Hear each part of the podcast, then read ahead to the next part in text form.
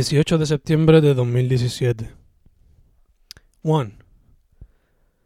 Mom calls me at around 11 a.m. or so.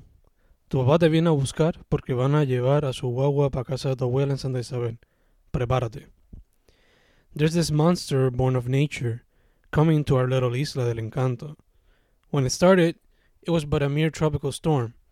But in a matter of days, less than three, I believe, it became a Category 3 hurricane. It hadn't been so long since we experienced one of these disaster artists. Hurricane Irma had come through a week ago after all. But unlike Irma, Maria was coming to devastate the entire island. So Dad wanted to leave his truck in Casa de Abuela to keep it safe. He took the truck, and I followed. By the time we got to Abuela's house, we were informed by the news that Maria might attack our little isla at Category 5. Abuela was scared, her sobrina was scared, even Dad and I were scared. Irma hadn't attacked us so hard. The last time we felt such a big force of nature was Hurricane Georges almost 20 years ago, and that was a Category 3.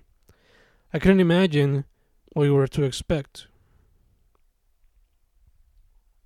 2.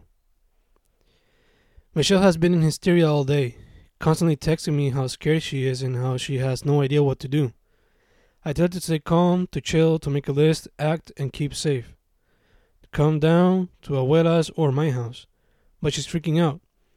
I know she's one to get frightened easily, but I never seen her like this, never read her like this, never heard her like this. I'm scared too, but I try not to show it. I gotta be strong for me, for her, for my family, and my friends.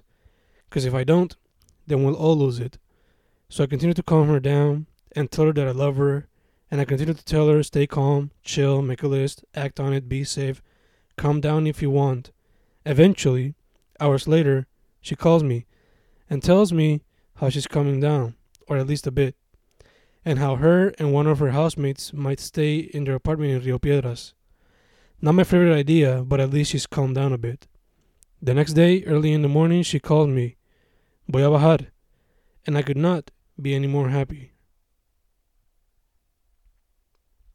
3.